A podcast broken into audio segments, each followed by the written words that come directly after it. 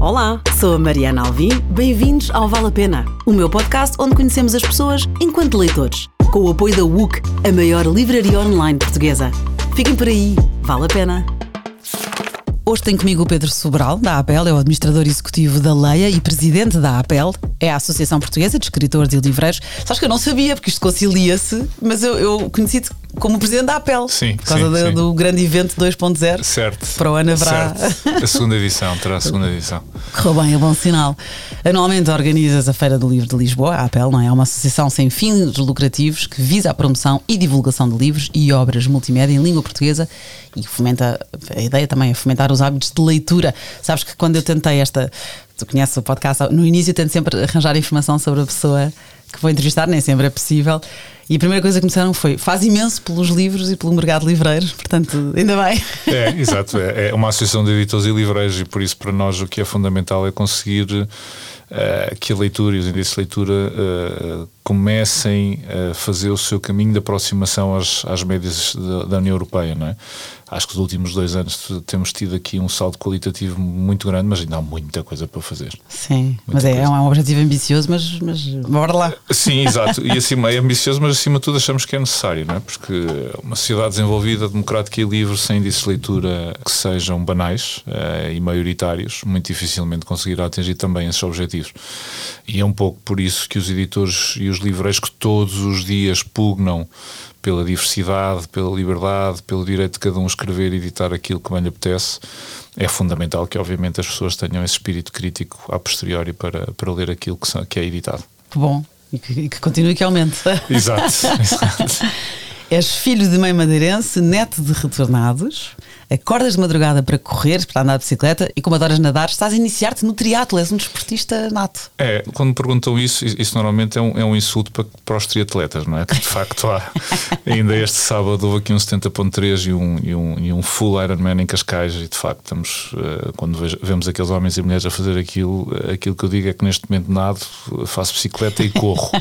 Espero um dia conseguir chegar, chegar àquele nível, mas sim, mas todos os dias acordo de madrugada para ir correr, nadar, eh, andar de bicicleta, ou como hoje, por exemplo, que corri e nadei. E é bom porque é começar logo o dia a abrir, não há, não há outra forma. Já não de sai às teres- 10 da manhã, já não dizes boa tarde sem querer. não, de todo, de todo. A grande vantagem é que eu às 8 da manhã, que já vou quase à hora do almoço, tenho uma, uma capacidade para, para gerir tudo o que está à volta, em que a esmagadora maioria das pessoas ainda está a acordar, à procura do primeiro café, ainda está ali. e eu já vou, já vou em velocidade de cruzeiro, por isso acabo por aproveitar muito mais o dia. Normalmente depois há ali uma quebra no final do dia, mas depois Pois é, isso que perguntar, não, que horas é que vem a quebra? Que ao final da tarde. Ali entre as 6 e 6 e meia é, é, é complicado. Depois, quando chego a casa, não há quebra porque tenho um, um filho de 6 anos e outra de 10, e, e como tu sabes, Tens que arrebitar. é exato, não, há- não há outra forma de resolver a quebra do que andar para a frente, não é? E tiras sempre uma fotografia por dia na corrida. Sim. Isto é mesmo diário, este objetivo.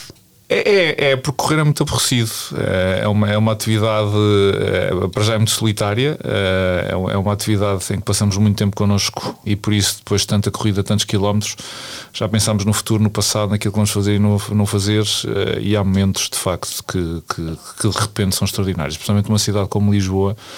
Eh, que tem uma diversidade absolutamente incrível, isto é, eu vou ali às, à volta das seis, seis e meia, com a bicicleta é a mesma coisa, e por isso apanho aquela fase em que metade da cidade está a ir para a cama e outra, a outra metade está a acordar, e por isso ali, eh, e quando está a nascer o sol, nomeadamente dias como hoje, que está, em- que está nublado, o sol está ali a espreitar pelas nuvens, ponte lá ao fundo, lá E em a, baixo. e a luz de Lisboa é A luz maravilhosa. de é? Lisboa é extraordinária e por isso começou um bocadinho por aí e disse: Olha, que giro, aqui está o momento, e a partir daí, pronto, faço isso todos os dias. E aproveitas para ouvir audiolivros enquanto corres? Muito. Eh, Eu normalmente, quando vou correr, eh, eu quando vou de bicicleta eh, é mais música, é muito baixinho, porque andar de bicicleta com os ouvidos tapados pode ser um bocadinho perigoso, para mim e para os restantes.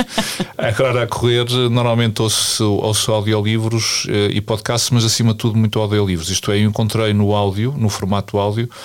Uma forma de ler ainda mais. Passando aqui um bocadinho paradoxo, porque obviamente a experiência de audição de um livro é completamente diferente da leitura. mas consigo, obviamente, uh, ler, entre aspas, muito mais, ou aceder a muito mais conteúdos, alguns até uh, originais, livros internacionais que estamos a pensar adquirir ah, e que têm audiolivro disponível e por isso ali, de repente, em duas, três, quatro horas tenho acesso ao conteúdo. Pois, e já estás a trabalhar. E já estou a trabalhar, exatamente. há, por vezes, audiolivros tão bons que paro. há ali momentos de. Tem que ouvir melhor. exato. e faço um bocadinho figura de parvo no meio da rua porque paro, fico ali parado a ver o que é que está a passar, de repente está ali mudado de capítulo que é importante. Há ali um gancho que eu preciso de perceber melhor, uh, mas sim, mas, mas faço isso muito. Boa, só que eu pensei logo num livro para te recomendar, mas uh, provavelmente já terás lido o autorretrato do escritor enquanto, enquanto corredor de fundo do Murakami. Já, já li livros. Uh, eu, curiosamente, não sou grande fã da escrita de Murakami, hum. uh, mas acho esse livro absolutamente extraordinário. Que engraçado. Eu, ao contrário, eu que sou fã de Murakami, este foi que eu gostei menos. foi. Porque eu não, não sou uma triatlo Bonavi claro. e ele corre 10 km por dia. Corre 10 km e fez, fez durante muito. Aliás, nesse livro vem muito, muito explícito, fez muitas maratonas. Aliás, fez uma coisa extraordinária que é, ele fez a primeira maratona que se passou na Grécia, de onde vem a distância 42 Sim. foi do famoso mensageiro. Exatamente. e ele fez isso. Há uma prova que é uma prova complexa pela temperatura, pelas horas que faz. E é muito engraçado porque lendo aquele livro, correndo, identifiquei muito com o que porque como eu referi há pouco, a, a corrida é muito solitária.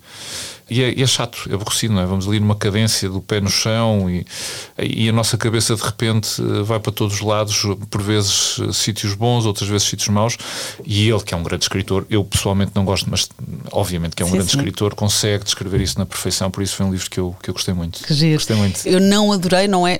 Lá está, só porque não me identifico. Claro, não há uma identificação. Aliás, porque não tendo adorado, e, e quando não gosto de um livro, não ofereço a ninguém, não é? Mas este não adorei por estas razões, ou seja, oferecia dois amigos, um que corre 10 km todos os dias e uma amiga que faz triatlo com o marido e então ofereci a ambos. E também se identificaram de certeza. Adoraram, com, adoraram. Claro, é mesmo claro. livro para aquela pessoa, sim, não é? O, o, Murakami tem outro, agora não me recordo o título, uh, há de chegar à, à volta da música, porque ele é um melómano. E para quem é amante de música também tem essa, essa ligação àquele texto. É só música, só música? Eu ou... penso que sim, é, é exatamente. Com uma é capa que tem dourados. Isso, assim, isso. E, e, e, para quem uh, tem na música também, como nós temos nos livros e na literatura, algo fundamental na sua vida, uh, o Murakami aí também é um mestre a descrever aquilo que a música trouxe para o, para o seu dia a dia e, obviamente, para aquilo que é o seu labor de escrita. Eu ofereci ao meu pai, acho que foi, aliás, o meu pai e eu temos os, ambos, temos todos os do Murakami. Eu, por acaso, deixei de ler nos últimos anos, mas tive ali a minha fase de, de paixão, vá. E esse, esse é o meu pai. O meu pai não é músico, mas é um sempre disse que gostava de, de, ser músico, gostava de tocar saxofone. Engenheiro civil, reformado, então antes de se reformar comprou um saxofone e começou a estudar música. Extraordinário. E tenho um irmão músico, portanto de repente foi um dos livros que o meu pai obviamente Exato, claro. E essa ligação é direta porque ele, ele é mestre nessa... Ele é mestre. É, e foi o meu pai que me introduziu o Murakami, com o Kafka Beira-Mar, que eu estava a dizer, ai pai, um gato, não sei quem, não peça, e depois olha, depois, depois rendi-me. Portanto, tu tens esta vida de desportista, de literatura e à volta da literatura, profissional e pessoalmente, quando é que tens tempo e energia para ler? Pois, eu, eu, gostava de ter muito mais tempo para ler, uh, porque o meu papel é essencialmente um papel de gestão e por isso. Uh, mas, mas a leitura é um pouco como o desporto, é um hábito que eu tenho desde sempre. Eu, eu olho para trás e, e, e, não me lembro não, não estar com o livro na mão. E quando temos esse hábito, encontramos forma. Uh, eu nem que leia 3, 4 páginas no final do dia, quando vou para a cama, uh, tenho de o fazer. E faço de uma forma quase uh, espontânea. Não, não, não tenho. Não é um esforço. E mesmo esteja profundamente cansado, tenha sido um dia complicado, faz parte da minha rotina. É quase uma necessidade, não é? É, mas eu, eu digo muito isso. E, e, e, nós na pele, aliás, tu falaste há pouco do, do Book 2.0, acho que o sucesso veio muito por aí, que foi descer ou sair um pouco da discussão discussão que tu ouves à volta do hábito de leitura, de que, e tu com certeza à tua volta tens muito isso, tenho tempo, não tenho tempo, é caro, não é caro, é para os outros, não é para mim, e nós queremos muito sair desta discussão uh, e colocar eh, a leitura na sua centralidade, isto é, a leitura é crítica, faz parte daquilo que são os bens e serviços básicos que qualquer sociedade deve proporcionar aos seus membros, eh, tão, tão básico como a, a alimentação saudável ou uma hidratação correta durante o dia, porque só através da leitura é que nós conseguimos nutrir aquilo que é a nossa ferramenta mais importante, que é a língua e a linguagem. E se nós não conseguimos ter vocabulário, estrutura gramatical, intelectual para dizer aquilo que queremos, quais são os nossos projetos, quais são os nossos sonhos, o que pretendemos, muito, muito dificilmente conseguiremos ser plenos. E mais importante, muito dificilmente conseguimos compreender uh, uh, o mundo à nossa volta. A falta de consciência crítica é talvez o grande perigo da democracia. Aliás, infelizmente, estamos a viver neste momento Sim. um período onde. todos têm palco. onde todos têm palco e onde, onde tu percebes que o radicalismo de um ou do outro lado, e, e tanto fato do conflito russo-ucraniano como, como israelo-palestiniano, tem por base a ignorância, tem por base essa falta de espírito crítico. E, e, numa altura em que as redes sociais alimentam muito esta toxicidade através de notícias falsas, teorias da conspiração, etc, etc, sabemos que na base são os índices de leitura que vão resolver isso.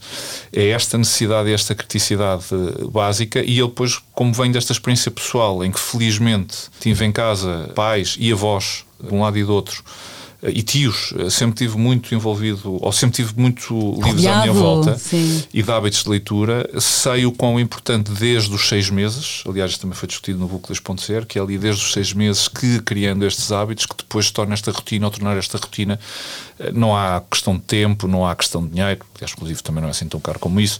E, há bibliotecas e há outras e há bibliotecas formas. E há outras formas de, de, de o fazer, não é? Sim, eu acho um bocadinho caro. Pois, eh, não, não, quem é comprador compulsivo é normalmente? É mas a minha pergunta que eu faço é, é, é, é caro comparado a quê? Pois.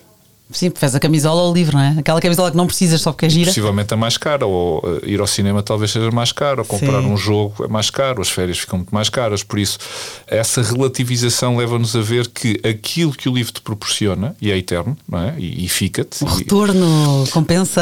E, e, que provavelmente até fica para as próximas gerações, é, é muito barato. Bom argumento, vou usar esse para próxima comerciária. e realmente, pronto, leio muito, portanto, sai mais caro quanto mais claro, lês, não é? Claro, mas, claro. Mas, mas é um bom argumento. Quando eu te perguntei, escritora favorito, tens uma data deles? É, é, essa pergunta para mim é muito ingrata, eh, por duas razões. Para já, eu tenho livros favoritos. Eh, há depois, obviamente, escritores e escritoras eh, em que li a, a obra toda, a Lídia Jorge, obviamente que sim, o António Labantuno, o João de Melo, o João de Carré, o, o Javier Cercas, o Javier Marias, são alguns deles, o Steinbeck é outro. Mas, há livros, eh, eu, eu, eh, aquilo que de facto me marcou é mais um livro específico de um, de um, de um, de um escritor, de um escritor específico. Eu acho que há escritores e escritoras que me impactam muitas vezes mais por aquilo que são além da escrita, por aquilo que nos trazem. Uh, Lembro-me agora, por exemplo, da Lídia Jorge, que é uma mulher que tem tido um papel fundamental nos últimos anos com intervenções. É uma, é uma mulher muito discreta, no, discreta no, passo, no, espaço público, mas quando intervém, intervém com substância, intervém para dizer alguma coisa uh, pertinente, pertinente e que nos faz pensar. E acho que é isso que depois me traz essa admiração. Tenho, tenho a honra de a conhecer pessoalmente, isso é, isso é ótimo. Como também o António Labantunos, no seu momento, também teve este papel, como um João de Mel também teve, o Manuel Alegre é outro grande poeta que também muitas vezes teve esse, esse, esse papel. Portanto, vai um bocadinho mais mais por aí, por isso é muito difícil dizer o meu escritor favorito é ah, são uma data deles. São muitos, são muitos, são muitos. é normal, é, na verdade, é como, é como eu também pedir quatro livros é, só. Eu outra pergunta. Foi, isso, isso foi uma desgraça. e no fim ainda te vou tramar com outra pergunta, mas já lá vamos. Mas tens um ritual que eu achei engraçado que é quase que de autodisciplinas a ler, a intercalar ficção com ensaio. Sim, é. Eu quando leio a uh, ficção, obrigatoriamente tenho depois de ir ao ensaio. Quando acabo de ler um ensaio, tenho de ir uh, a ficção. Lá está. A, é, a rotina tem por vezes esse lado obsessivo, não é? E é curioso quando não o faço, por, por uma razão que seja, eh, sinto que estou a perder ali qualquer coisa, não é? Eh, como se costuma dizer, o grande problema que um leitor tem é todos os livros que não lê é essa grande aflição, não é? Olharmos para um lado e dizer está aqui tanta coisa que eu não vou ler e fica aflito, não é? Há ali uma, quase uma ansiedade. Sim, sim, mesmo, mesmo em casa, não é? Tenho mais sim, livros por casa, ler. Exato, tal e qual. Eh, e, e, e, quem trabalha num grupo editorial, eu sou administrador executivo da lei, passam muita coisa pela mão, eh, essa ansiedade ainda, ainda é maior. E por isso, acho que isto foi uma. Eu não me recordo como, tu, tu quando me fizeste essa pergunta, eu, eu tentei ir um bocadinho para trás e perceber. Deve ter sido ali uma. Eu, eu uma licenciatura em ciência política, portanto, isso também me levou muito mais ao, ao, ao ensaio e talvez tenha sido aí ou um bocadinho antes em, em que essa disciplina se, se, manteve, mas claramente tem de ir uh, intervalando um com o outro. Uh, tu falaste, no, por exemplo, no, no Isaiah uh, Berlim. Sim, no Isaiah Berlin, sim. Isaiah Berlin, que sim. já releste. E eu fui ver, tu não me disseste qual em concreto, mas imagina, eu fui descobri vá, o Ouriço e a Raposa, Esperança e Medo, é algum destes ensaios? Uh, não, há um que ele tem, são, são, chamam dois ensaios para a liberdade, são, são dois, são, é, uma, é uma edição académica, se eu não estou em erro, curiosamente eu tenho em digital. E eu acho que o que o Berlim tem, e, e atenção, eu não sou especialista, é acima de tudo a simplicidade com que ele consegue passar conceitos tão complexos como é a primazia do conceito da liberdade. Eh, ele definiu uma coisa extraordinária que é este conceito negativo da liberdade e que é a liberdade é a ausência de coerção por terceiros. Isto é, dá a volta àquilo que é o conceito de liberdade positiva, em que eu faço aquilo que quero, que tem um gravíssimo problema, vai chocar com aquilo que tu queres. E é daí que muitas vezes vêm estas grandes tensões. Ele, quando inverte esta definição, que é a liberdade é a ausência de coerção por terceiros, há uma contenção há uma uh, forma de tu olhares para um certo tipo de limite que te é essa tal coerção de terceiros que te permite ir viver em plena liberdade. E eu acho que isto, se fosse executado, resolveria muitos conflitos, se fosse levado à letra. E eu acho que é uma são tão poucas palavras que conseguem dizer tanto que eu acho absolutamente extraordinário. Acredito que ele tenha tido muito trabalho para chegar a uma definição tão simples, mas acho extraordinário. E estes dois ensaios sobre a liberdade é o caminho conceptual que ele leva até chegar. Pois, é o, está aqui os dois conceitos de liberdade, que é o esperança e o medo. Exatamente. Porque é que eu devo obedecer a outrem? Porque é que não hei de viver como quero?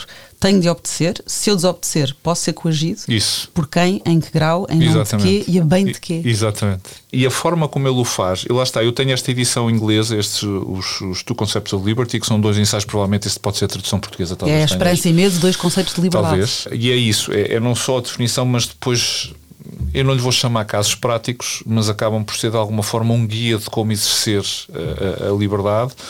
Eu, para mim, a liberdade é sem dúvida o, o, o, o, valor primeiro que uma sociedade democrática deveria defender, valorar uh, e proteger. Uh, acho que é isso que, mais uma vez, está na base uh, de, um, de, um, regime democrático, de um Estado de Direito, de um, de um país que se pode ser desenvolvido e a forma como o Berlin define isso e depois nos dá estes vários casos de, de, de pensamento é, é, é absolutamente extraordinário. Portanto, eu diria quase é uma literatura porque estamos a falar de um grande escritor que verteu isso para o pensamento político e, e, e sociológico. Eu acho isso extraordinário. Por isso já o li, já li várias vezes. E são, e são ensaios muito pequeninos, portanto, até aconselho a toda a gente a, a ler isso. Esperança e medo, dois conceitos de liberdade. Isto é que devia intitular-se, devia categorizar-se autoajuda. eu, eu acho que se o Berlin escrevesse hoje em dia, talvez fosse, fosse isso, porque o, o que ele consegue fazer, eh, aliás, como os grandes escritores e escritoras, é num só texto uh, conseguir produzir tanta riqueza e tanta, acima de tudo, tanta textura à volta daquilo que pode ser uma interpretação da realidade, da forma como nós olhamos a, a realidade. A liberdade é um conceito abstrato, não existe na natureza. Nós não olhamos para um, lá para o fundo e vemos a liberdade de andar ou caminhar ou em cima de uma árvore. Definir isto com palavras de uma forma tão simples, tão linear e tão poderosa, acho, acho que é extraordinário. Maravilha. Esperança e medo, dois conceitos de liberdade. Isaiah Berlin. E já tiveste a oportunidade, até porque profissionalmente assim, assim implica, de jantar com muitas pessoas, com muitos escritores que, que admiras, e jantarias também, se pudesses, com João Le Carré e com Hemingway. Era, o Carré, é um, lá está, é um dos tais escritores, uh, eu acho que li tudo. Acima de tudo, porque uh, o Carré aparenta sempre estar a escrever um policial quando basicamente escreve sucessivos tratados da natureza humana. O que é extraordinário nos livros do Carré, nos personagens, nomeadamente nesse grande personagem que ele, que ele criou, que é o George Smiley, é conseguir criar num mundo muito complexo, muito abstrato, de jogos de espelhos que, ele, que são os serviços de informação, personagens tão humanas onde todos nós estamos ali representados. Não há heróis, não há o conceito de bem e mal, não há, há, há a vida. É, eu acho que é isso que ele consegue fazer, é a vida com todas as suas contradições, com todo o seu paradoxo, com toda a aleatoriedade que nos traz. Sabemos também que ele teve uma vida bastante paradoxal, aliás está a ser agora uma biografia uh, que traz aquilo que já, já muito se ouvia, se ouvia falar, E eu acho que devia ser de facto um grande storyteller. Eu acho que, eh, e agora passando para o Hemingway, a mesma coisa, estamos a falar de homens como há, há, há, poderia haver também outras, outras mulheres escritores que nos podiam passar horas durante um jantar a cantar grandes histórias. Eh, eu, ao João de Carreiro, eu gostaria de saber qual era a realidade por trás de tudo aquilo, porque ele foi agente dos serviços de informação britânicos. É mais sexy. Exatamente, por isso teve experiência no terreno e depois uh, traz isto para a literatura.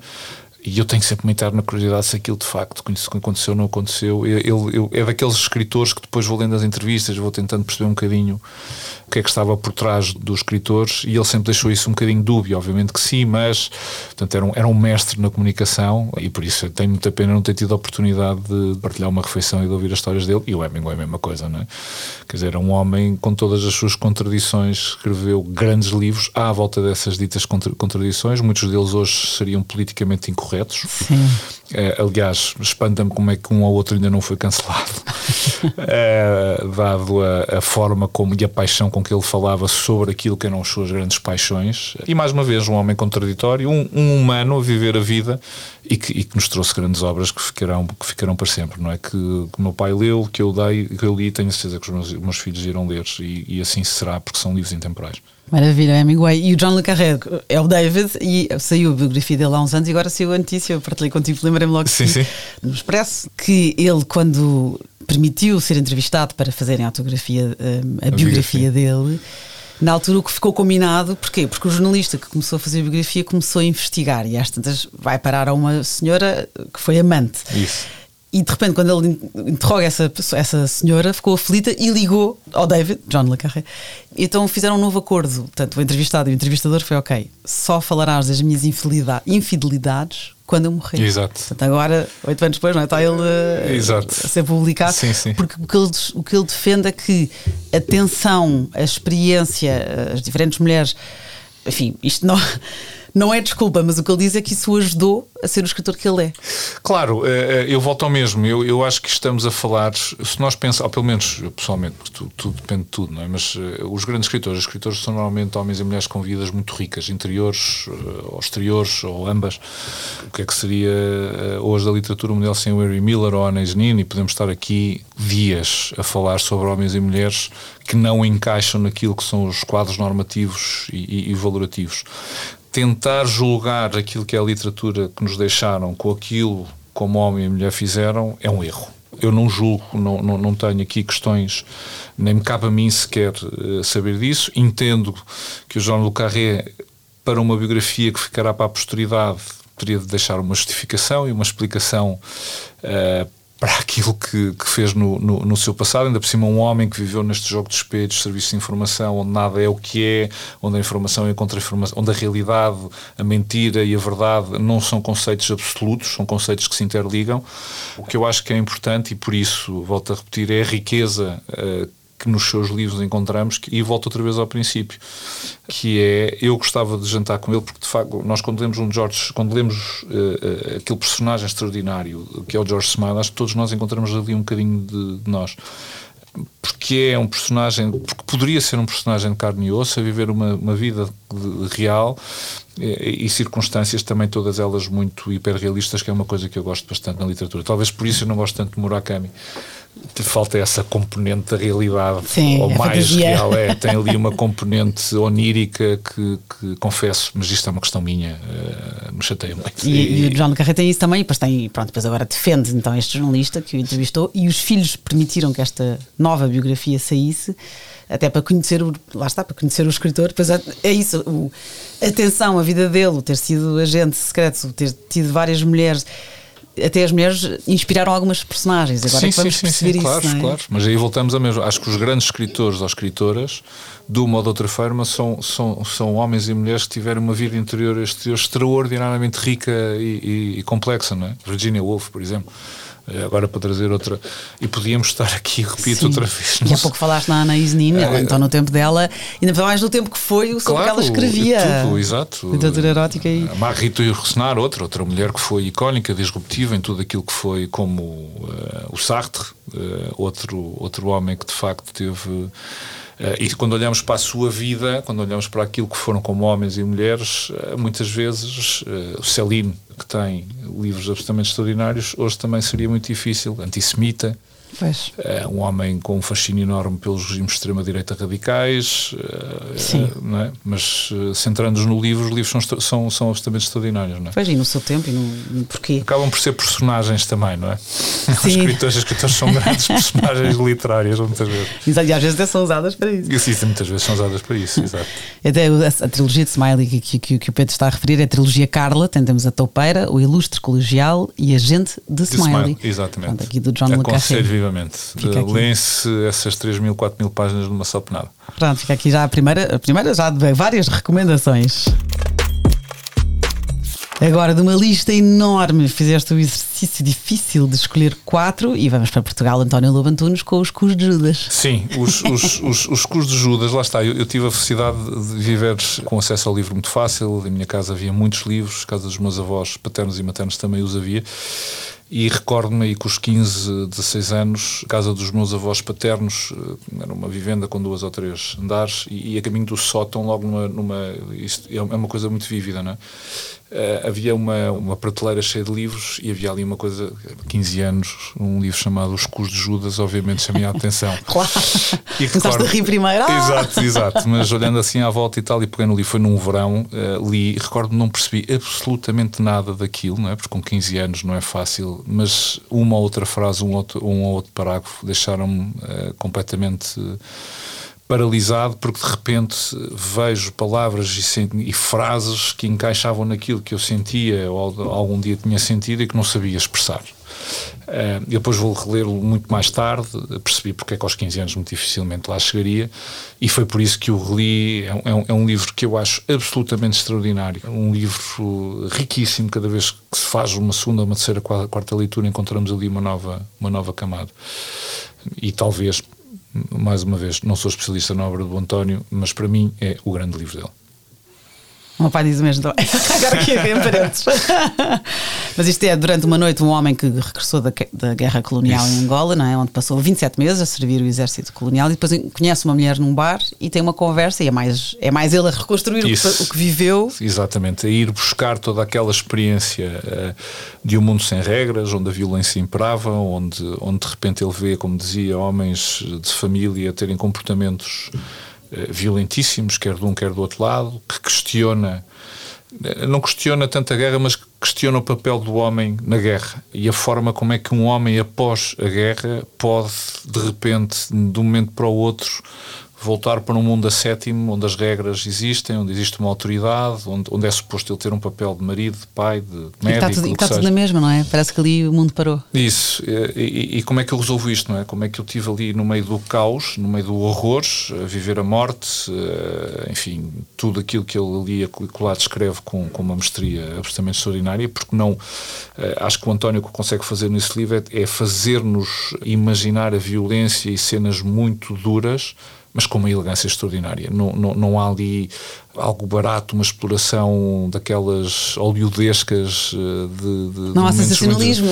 É, exato, é de uma elegância, de uma a própria camaradagem entre os colegas de armas, como é que isso depois fica para toda a vida. É, é mais uma vez, eu acho, ou pelo menos para mim, a literatura é isto: são livros que têm várias camadas à medida que os vamos lendo, à medida que vamos evoluindo, no, também tendo cada vez, ou ficando cada vez mais velhos, ou mais capazes, mais sábios, talvez.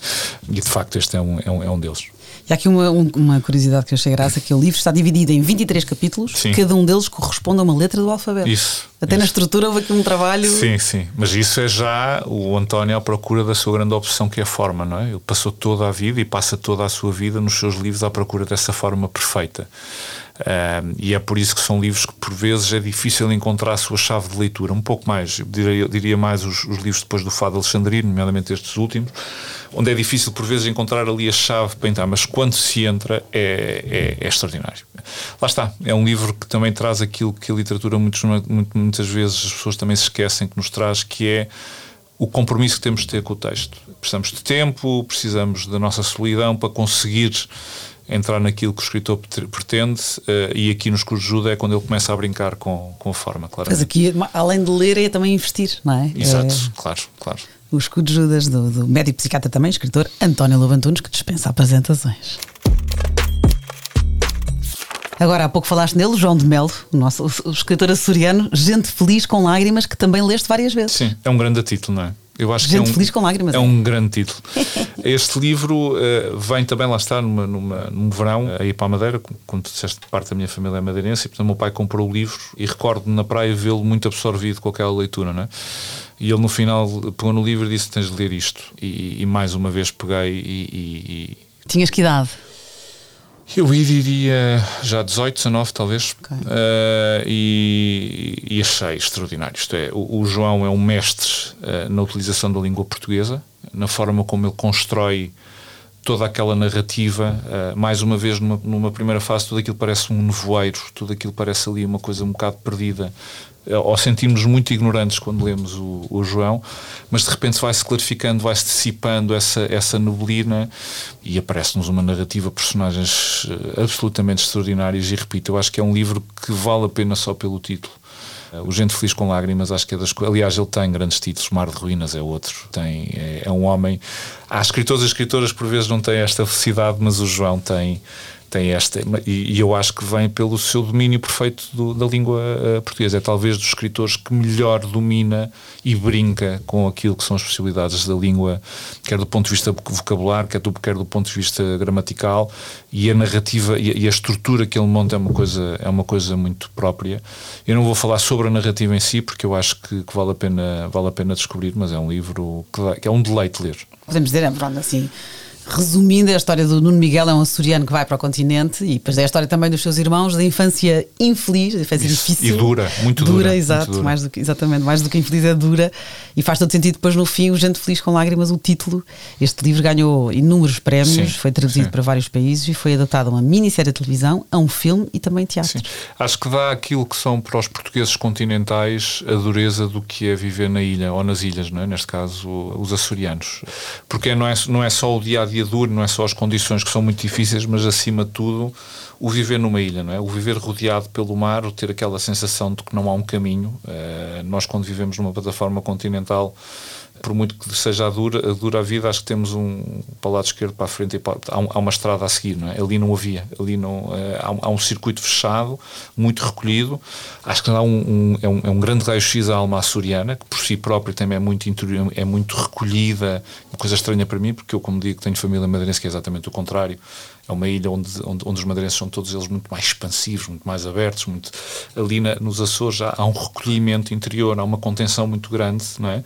Não lhe chamaria tristeza, porque também não os conheço assim tanto. Eh, e é por isso que é riquíssimo o, o, o, livro, não é? Porque retrata esta, esta componente do que é viver numa ilha, mas simultaneamente acho que escalpeliza muito aquilo que é a alma humana. Ah, maravilha, boa, boa explicação. Gente feliz com lágrimas, João de Melo. E eu aqui já, já te eu vou tentando conhecer os meus convidados enquanto leitores, não é? O objetivo. E já te fui topando como fã do existencialismo, vá. E claro, então que este tinha que aparecer foi. Olha, foi o primeiro livro que mexeu comigo, pai, aos 13 anos. Não foi o primeiro livro, foi o primeiro autor. Comigo foi a aparição, tu trouxeste do Virgílio Ferreira para sempre. Sem dúvida. O Virgílio Ferreira, é, mais uma vez, uma opinião pessoal, tem, tem livros muito difíceis, não é? Tem livros que são ali duros. O, o Para Sempre é, é de uma ternura, de uma e de uma violência também enormíssima. Não é? Porque fala da perda, eh, fala da forma como alguém consegue ou tenta superar ou, ou, não consegue superar a perda. Até para... Aliás, depois há um pequeno seguimento que é o Cartas a Sandra, que é uma espécie de um prólogo a esse livro, que são as cartas que advêm de toda a, a narrativa central, exatamente, e que, e que explica alguma das coisas. Uh, também o li muito novo, uh, uh, é o livro certo para quem está a sofrer um desgosto de amor, que era o meu caso na altura. Eu tenho o livro, este, este, eu tenho muito, muita dificuldade em, em, sublinhar livros, muita dificuldade. parece que estou ali a, estragar. e agora, como editor, então, só, quando vejo pessoas, fica aflito, não é? Porque aquilo é um trabalho. Houve muita gente a trabalhar para aquele livro para ser rasurado, sendo que eu, que eu entendo. E este é dos poucos que eu tenho sublinhado a lápis. Uh, aliás, tenho lá duas ou três edições, fui comprando. Foi um livro que também ofereci imenso, porque o Virgílio Ferreira consegue concretizar aquilo que muitas vezes sentimos em momentos de angústia e tristeza e de, com muita dificuldade em perceber o que, o, o que se passou, não é? Porque quando os Gajos de Amor é um, é um, momento caótico, não é? Não sabemos muito bem se a culpa é nossa, se, tudo aquilo é uma. Sim, então os primeiros Gostos de Amor. Primeiros, aquilo, aquilo é, um, é um turbilhão e ele quase consegue uh, acalmar e, e, estruturar esse, esse turbilhão e fazer uma coisa só para acabar. Chegámos ao final, e recordo-me que, que, acabei o livro, uh, acabei o livro, a última página, disse: Não estou sozinho, afinal de contas, não sou o único. Pensava que era um. Não é? Palerma, que afinal de contas estava aqui a sofrer imenso. Afinal de contas, isto é universal, não é? Senti muito bem no final, apaziguou muito essa, essa, essa ansiedade e por isso é, é um livro que marcou imenso. Diz o Eduardo Lourenço, continua e cada vez mais solitária a viagem em volta do único ponto do seu universo, o da infância, com um monólogo inacabado e inacabável em torno do milagre ardente e pavoroso da sua própria aparição no meio do mundo. Tal e qual. Sim, o Eduardo era outro. Também foi um homem que eu tive a felicidade e a honra de conhecer e de partilhar algumas refeições. Era um, era um homem com uma capacidade, acima de tudo, lá está, um grande leitor. Começa tudo sempre por aí, não é? Um grande, grande, grande, grande leitor. Aliás, lembro-me agora há pouco tempo, eh, só para dar aqui um intervalo, eh, eu acho que essas ligações surgiram no Book 2.0. Tivemos o, o Nuno Lobo Antunes, psiquiatra, pedopsiquiatra, a falar sobre a importância da leitura e da, e a forma como o livro tem um papel fundamental no crescimento dos miúdos, que essa altura numa conversa dizia-me, eu acho que um dos grandes problemas na escola é não ter um Virgílio Ferreira, porque eu tive como professor de português o Virgílio Ferreira, e muito do meu gosto vem, eh, e de repente aparece aqui uma faceta, esquecemos, não é? O Virgílio Ferreira, que é um grande escritor, também foi um grande professor. Porquê? Porque era um grande leitor. Um, portanto, esta base existe. E o Eduardo Lourenço era outro homem que tinha uma capacidade para ler textos, interpretá-los, eh, analisá-los uh, de uma forma única. Não? Aliás, é dos poucos grandes pensadores da alma portuguesa como, como um coletivo, não é? e, e isso, isso basta. E era um grande admirador do Virgílio Ferreira e da obra do Virgílio Ferreira. Então, ainda bem que apanhaste o Virgílio Ferreira. Não sabia disso quando ele tinha 11 anos. Os pais emigraram para os Estados Unidos, mas ele ficou cá com os irmãos mais novos. Sim. E foi, foi duro e escreveu sobre isso em nítido nulo. Certo Exato, exato. Sim. Este para sempre é à volta da perda, numa relação amorosa, no homem e mulher, é, é um outro contexto, mas eu acho que também vem muito disso, não é? Por isso mesmo é que ele era um especialista em definir e conseguir as emoções. as emoções e a forma como nós gerimos a perda, não é? Mais uma vez, um escritor que coloca palavras naquilo que já sentimos. Eu acho que é isto que, que acaba depois de tornar estes livros nos livros da nossa vida. Que maravilha, para sempre, Virgílio Ferreira.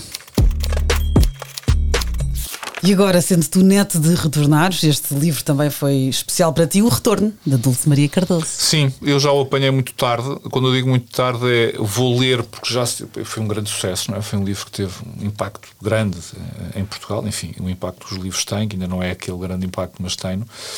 E aquilo que eu, eu conhecia a Dulce como, como escritora, já tinha lido O Voo dos Pardais e, e gostava muito. O que é que ela consegue com este livro é trazer através da ficção aquilo que é aquilo que foi ou ainda será talvez cada vez infelizmente mais dissipado. O que é um, um, homem uma mulher e famílias que de repente deixam toda a sua vida para trás e vêm para um país para eles para muitos deles estranho diferente com hábitos diferentes e que ainda por cima aqui e acolá foram ostracizados, foram, foram, foram encostados, gozados, etc, etc. Portanto, ela dá esta perspectiva.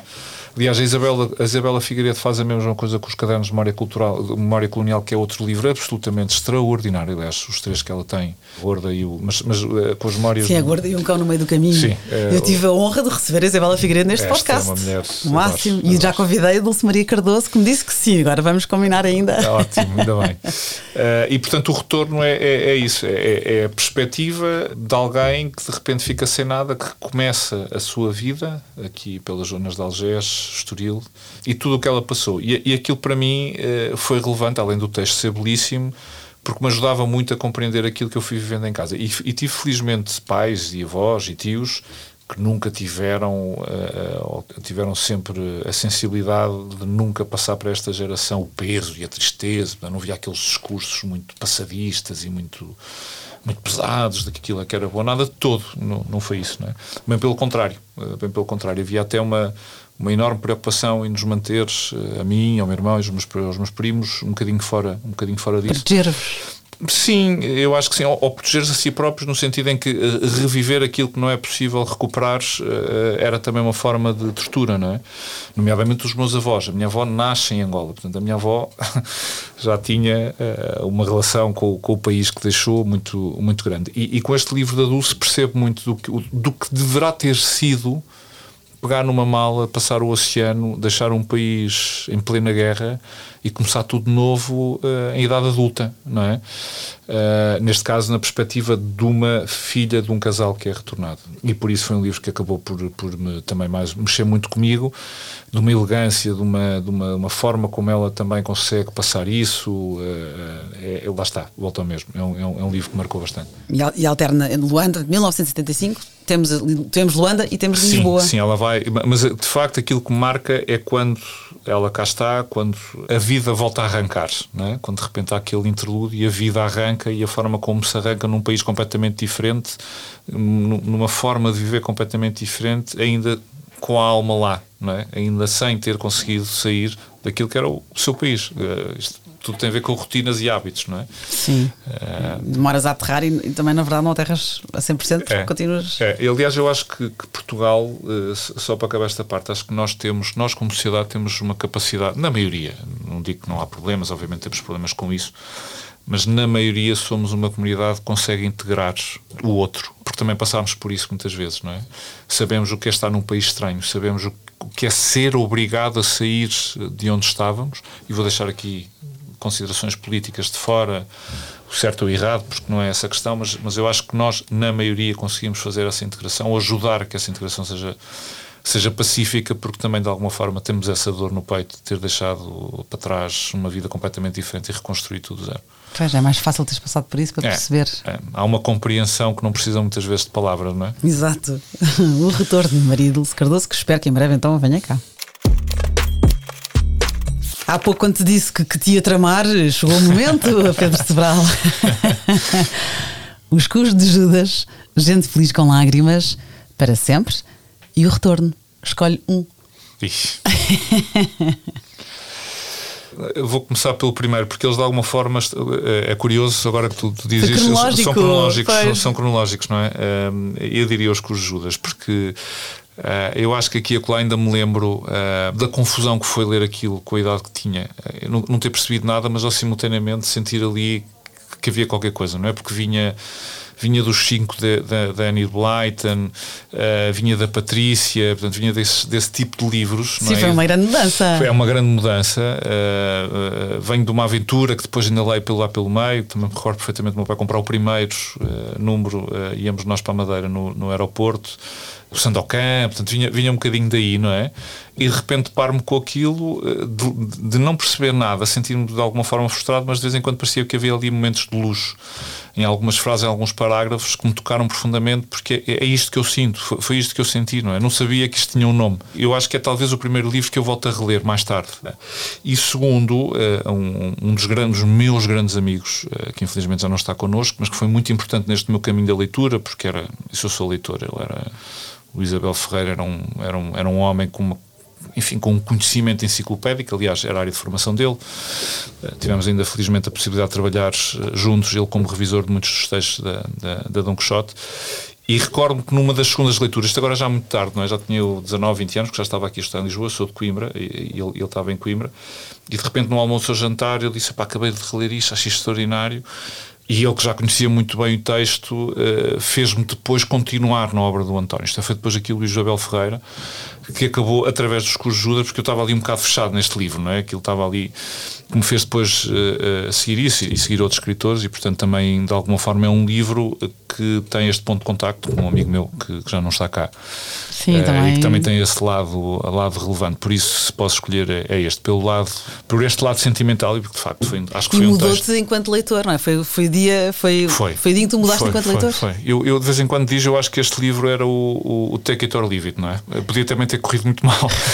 Podia ter chegado ao final e diz: não quero mais disto, vou é jogar futebol e vou colecionar cromos do Mundial, porque e bem pelo contrário, não é? E repito, e à medida que o vou lendo e leio, não sei quantas vezes é que já li, 4, 5, 6 vezes, e ainda por cima é um livro curto curto tem essa, é tem essa vantagem sim. para a releitura, encontra uma nova camada, encontra outra perspectiva. Encontra, eu acho isto absolutamente extraordinário. E, e é ótimo também, e também extraordinário, tu com 15 anos tens dificuldade e em vez de desistires, eh, insististe. Isso também é importante, essa mensagem passar, até porque os meus filhos têm essa preocupação. Não, ah, não adorei este livro. Espera aí, mas para, desististe em que página? 10? Calma, Exato. vamos lá tentar. Eh, não é? Sim, e, e, também não ter aquela.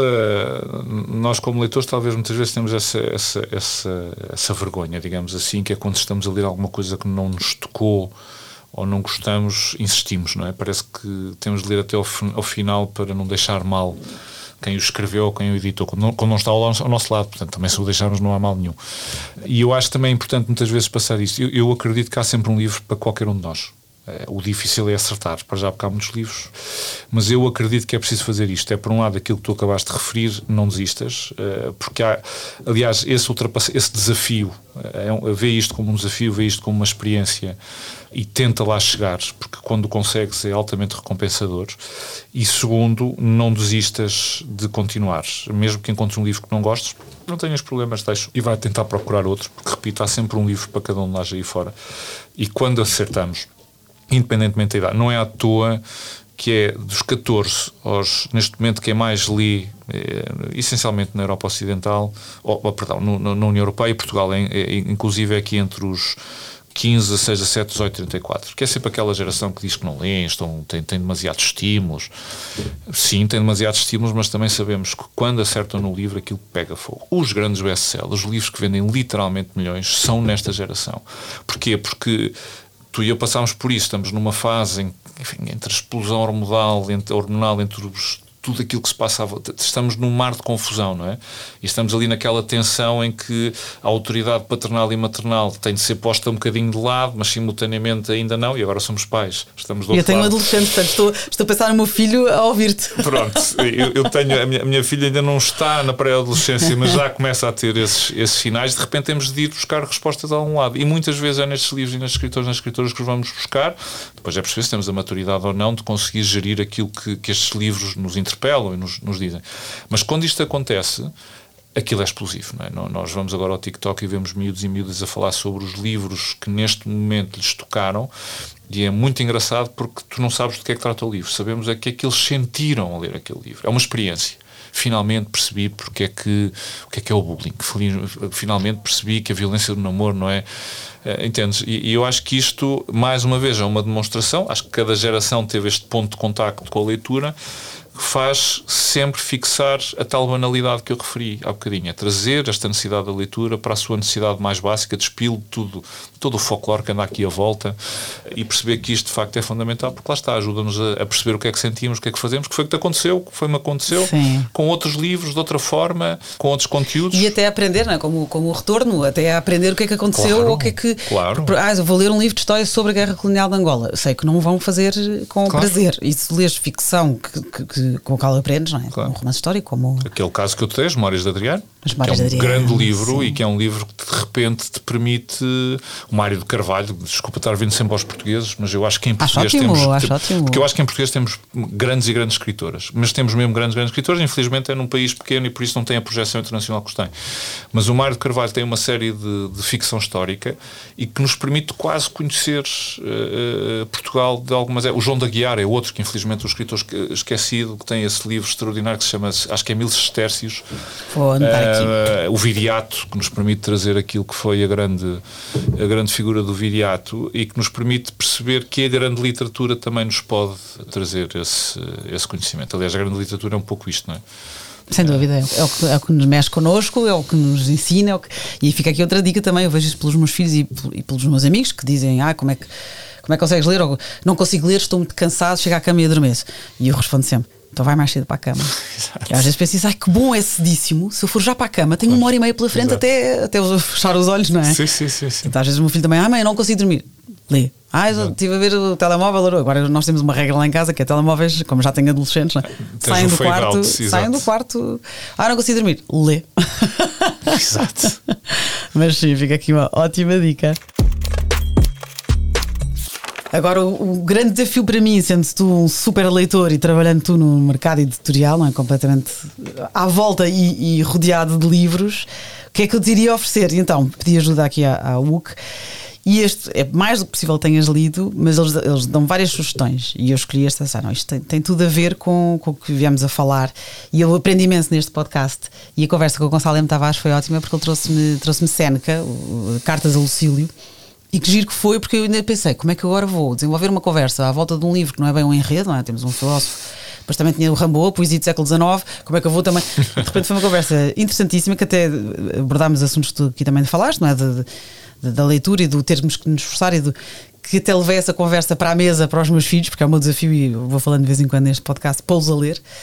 E eles acham que têm que ler como eu leio. Não, eu, eu, sou mais apaixonada do que tu pela leitura. Espero que venhas a ser como eu, mas não tens que ler como eu leio ou não, quanto não, eu leio. Aliás, aliás, é importante que cada um, desculpa estar a interromper, mas eu não, acho que é importante que cada um encontre esse caminho. E são caminhos completamente e o seu diferentes. ritmo, e o seu género, e o seu... Eh, completamente. Eu não, eu não acredito, sinceramente, eu não acredito que tenhamos maus e bons livros. Tu tens livros que para ti são bons e outros que são maus, eu também, mas é uma escolha muito pessoal. Eu acredito que um editor, seja ele qual seja, quando decide editar um livro, há que respeitar essa decisão. Posso não estar de acordo, posso achar que isso não faz sentido, mas eh, se o livro foi editado, é, foi editado por alguma razão. E voltamos ao, ao que estávamos a referir. Há, há, sempre um livro para qualquer pessoa. Aquilo que para mim pode ser péssimo e mau pode ser um livro que te muda a vida. Nós vemos na Feira do Livro homens, mulheres de variedíssimas idades que de repente vão ter com os escritores e com as escritoras ou com um livro muitas vezes emocionados a dizer isto mudou a minha vida. E, e, tu olhas para o livro e pensas para ti próprio como é que aquilo mudou a vida de alguém, mas tocou profundamente Exatamente. alguém. E se o fez, é porque, obviamente, aquele livro tem todo o mérito. Objetivo cumprido. Exatamente. E, portanto, cada um tem de fazer o seu caminho. Acho que as pessoas têm de procurar. Não, não podem assistir aquilo que estavas a dizer. Não, não podem deixar de assistir. Tem, tem de haver um bocadinho esta resiliência. Mas isso também acontece com o cinema, não é? Nós, quando, quando vemos um filme que não gostamos, não abandonamos de repente nunca mais. Ou uma série de televisão, ou, ou um jogo. Com certeza que os nossos filhos, quando estão a jogar um jogo A, B ou C, há uns que gostam mais, outros gostam menos, mas continuam. É por alguma razão, não é? Ora bem. Posto isto tudo, tenho imenso ver que já tenhas lido Trouxe-te. Agora tenho que procurar, tenho aqui imensos. Por mim, podes dar todos. Que eu... Diálogos do Seneca. Já não, leste? Não, não li. Ai, que bom! Não li, não. porque eu achei que teria tudo a ver. Que a, a ajuda do Hugo também foi boa, porque elas vão. vão eu, eu dou as tuas respostas, não é? E agora, ao estudar os livros que, que, que tu me trouxeste, e há uns que conheço, outros que não, pensei, isto tem tudo a ver, porque são, pronto, o diálogo é, é parte substancial das obras de, de Seneca, não é? E depois aqui são textos intemporais e que predominam os temas filosóficos e nos quais Seneca expõe a sua doutrina sobre as paixões e a autossuficiência espiritual. E achei que poderia ser o teu género e espero que eh, sim. Sim, eu li, eu como, eu como disse, fiz, fiz ciência política, portanto tive de ler não, não, não os diálogos, ou então se algum professor meu uh, ouve isto e diz: Não, não, tu tiveste de ler isto. não te lembras ou não leste? Peço imensas desculpas, espero que tenha, tenha tido boa nota nessa. Uh, não me lembro, sei que li, li algumas coisas de, de, de Seneca e, e, eu acho que, acima de tudo, a, a, filosofia é, acima de tudo, uma, uma forma de questionar, não é? Uh, é a arte de fazer perguntas mais do que dar respostas. É, eu acho que tu aprendes com estes grandes pensadores da antiguidade são, é a mestria de fazer a pergunta certa no momento certo e que depois te ajuda a desenvolver um raciocínio. Voltamos àquilo que começámos no princípio, que é o tal desenvolvimento do espírito crítico. E por isso, muitas vezes, estas grandes obras da filosofia, aliás, deita algumas, uh, falaste do Berlin, mas o Frederick von Hayek é outro, Sim, uh, Tocqueville, acima de tudo aquilo aquilo que te trazem é esta capacidade de criar a tua consciência crítica. São, e, e, o Seneca também é outro, ele não te está a prescrever qualquer coisa, não te está a dar e dizer é assim que tu deves ver a realidade. A o que ele está a dizer é estas são as perguntas que tu deves fazer a ti próprio e agora segue o teu caminho. E eu acho que é isto que nós encontramos na grande literatura, seja ela não ficção, seja ela ficcionada, seja ela até eh, em formato BD ou graphic novel. Temos hoje em dia novelas gráficas absolutamente extraordinárias, independentemente do formato. O que faz a grande literatura é isto: são pessoas que nos interpelam e que nos trazem as perguntas certas para nós tentarmos encontrar as respostas adequadas a nós. A nós. Obrigada. Gostei obrigado, muito. eu, também eu. Muito obrigado. e quem nos está a ouvir, obrigada também. Para a semana a mais.